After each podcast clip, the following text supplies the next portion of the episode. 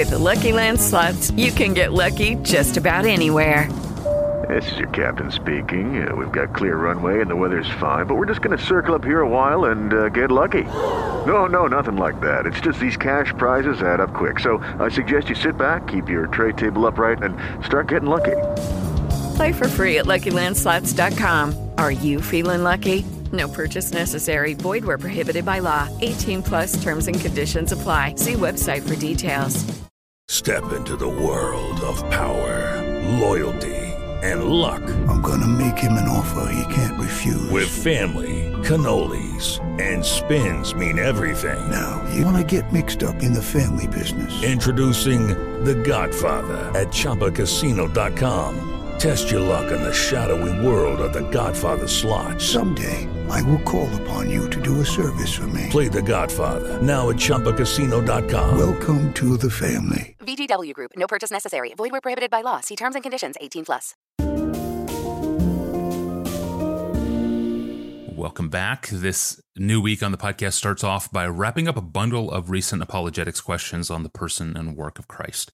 Uh, we recently looked at six reasons why Jesus had to leave Earth after Easter. Imagine life on Earth if Christ was still here with us. He's not. Why not? That was APJ 1978. Then we looked at why didn't Jesus have to pay eternally for our sins? Isn't that the cost? Eternal judgment. So why was his suffering cut so short? That was APJ 1979. And then we looked at even if the Christian faith is untrue, if the cross and resurrection didn't happen, aren't Christians still happier than non Christians in this life? Don't our present life priorities make for a more fulfilling experience of this life than the non Christians seeking their joy in this world, even if we're wrong? That was APJ 1977. And related to that one comes today's question Why don't we have more artifacts, more archaeology, or even a more diversified record of historical documents to corroborate the death and resurrection of Christ? Shouldn't we have more? The question is from a listener named Terry. Pastor John, hello to you. My question for you is why, in this age, it remains so easy for non believers to refute the crucifixion and resurrection of Jesus. If God controls everything, why is the existence of Jesus and his crucifixion not made more undeniable? People can so easily say that the events of the Bible are not real. Why did God not orchestrate it so that there were more witnesses, more archaeological evidence, more handwritten accounts? Why did he seem to leave so much room for doubt? Pastor John, how would you respond to Terry? I have two main responses to this question. The first is that historically speaking, the text of the New Testament, the Greek text of the New Testament, which is the written accounts of first century witnesses to Christ, is spectacularly reliable. That's number one. I'll come back to it and explain why in a minute.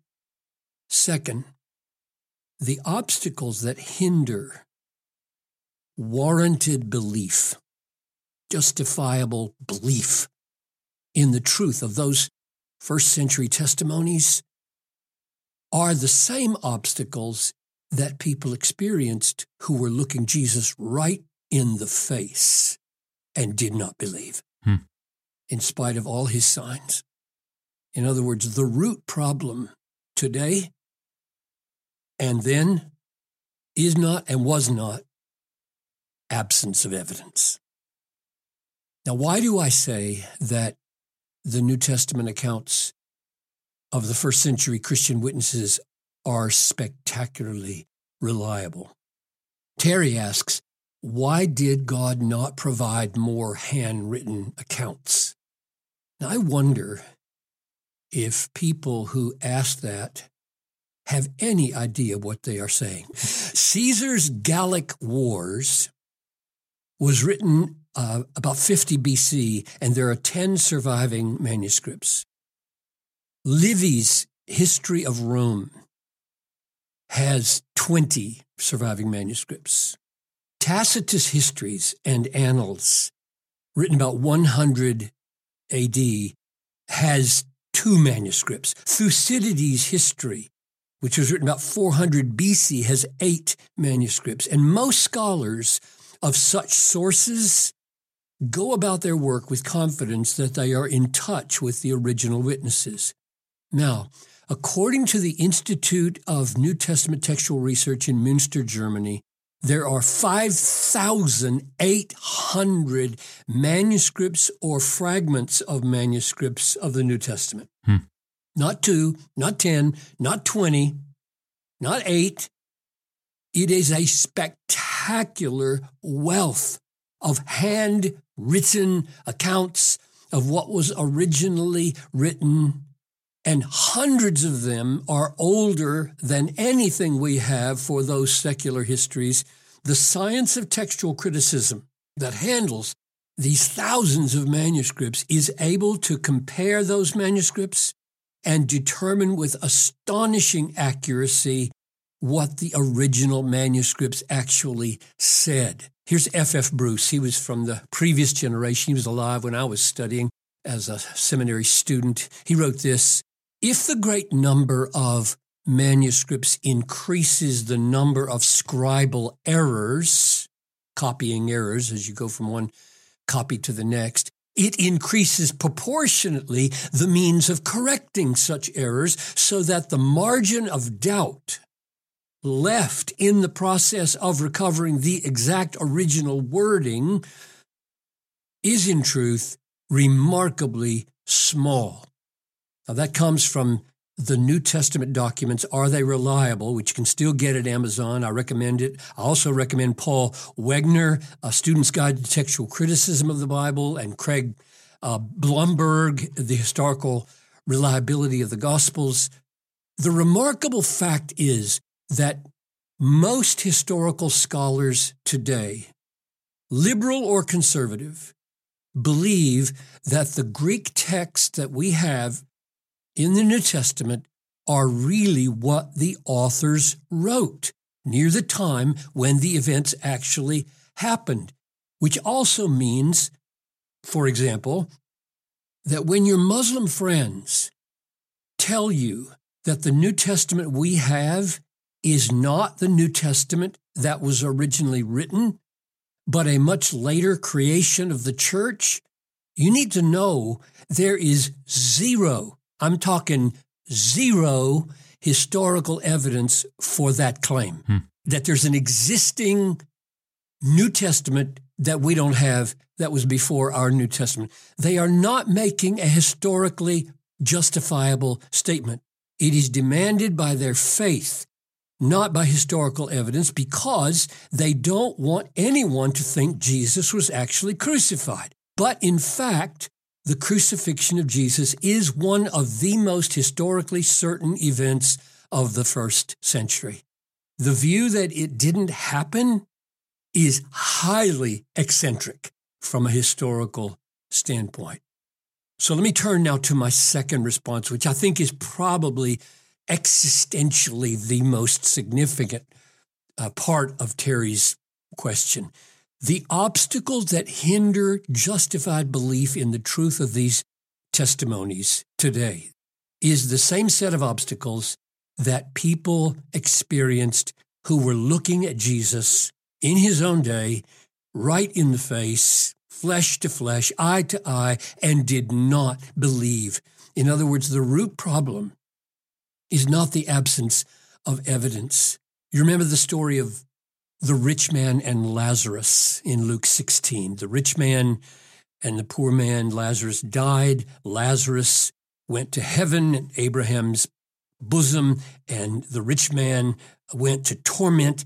And in the torment, he says across this chasm to Abraham, I beg you, send Lazarus to my father's house for I have five brothers, so that he may warn them, lest they also come into this place of torment.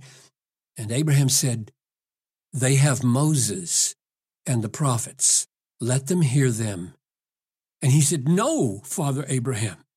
But if someone goes to them from the dead, in other words, if there's enough evidence, if there's a sign, they will repent. And Abraham said to him, if they do not hear Moses and the prophets, neither will they be convinced if someone should rise from the dead. Hmm. Now that's amazing. What it means is that the same inner condition of heart that keeps a person from believing the Old Testament prophets also keeps them from submitting to the evidence of actually seeing someone rise from the dead. That was true then, and it's true today. You remember the other Lazarus. Remember, there are hmm. two Lazaruses in the New Testament. Jesus raised this Lazarus from the dead. He, he was dead four days, and Jesus raised him from the dead to give a sign that people would believe and glorify God. And when that miracle happened, some believed. In fact, it says many believed in, in John 11. But others went and told the Pharisees, and their response was they plotted to kill Jesus mm. and they plotted to kill Lazarus to mm. get rid of the evidence. More than once, people demanded a sign from Jesus even after he had done so many compelling signs already. And here's what Jesus said to them in John 10 24 the Jews gathered around him and said, How long will you keep us in suspense? If you are the Christ, tell us plainly. And Jesus answered them, I told you, and you don't believe. The works that I do in my Father's name bear witness about me, but you do not believe because you are not among my sheep. My sheep hear my voice, and I know them, and they follow me. Here's what Jesus said to explain that how a person could come to see Jesus as true. He said in John 7 17, if anyone's will is to do God's will, he will know whether the teaching is from God or whether I'm speaking on my own authority. The problem of unbelief is not mainly a lack of evidence, but a deep heart resistance to God and His will. Changing that heart condition is a great work of God. We are utterly dependent on it in our evangelism. So let's not be deterred in our evangelism by anyone who says, there's not enough evidence to justify belief in Jesus. There is enough evidence. No one spoke like this man. The self authenticating glory of God shines in the gospel of Christ. So let's tell the good news. Tell it everywhere. Tell it all the time. Hmm. Tell it as compellingly as we possibly can. And then let's pray. Let's pray earnestly, all the more earnestly, that God would open the eyes of the blind. Yes, amen. 5,800 manuscripts or fragments of manuscripts of the New Testament. That's simply staggering. Thank you, Pastor John. And thanks for joining us today. If you're wrestling with a hard question that you need settled, ask Pastor John. Email your question to us at askpastorjohn at desiringgod.org. Next time we feel the question, I can certainly relate to myself. Uh, we read our Bible in the morning, we come across a promise or a text in the Old Testament. We, we write that text out in a notebook, a journal, digital note file, something. And we take that text or a promise into our day, and later in the day, we return to the text to find ourselves wondering if we lifted the verse out of context. We ask, maybe it didn't really relate to me like I thought this morning. The text feels more remote as the day goes on. Has that ever happened to you? Well, it's happened to me. And it's happened to Maureen as well. We need to figure out what Old Testament promises are for us today, and we will next time. I'm your host, Tony Reinke. I'll see you Thursday.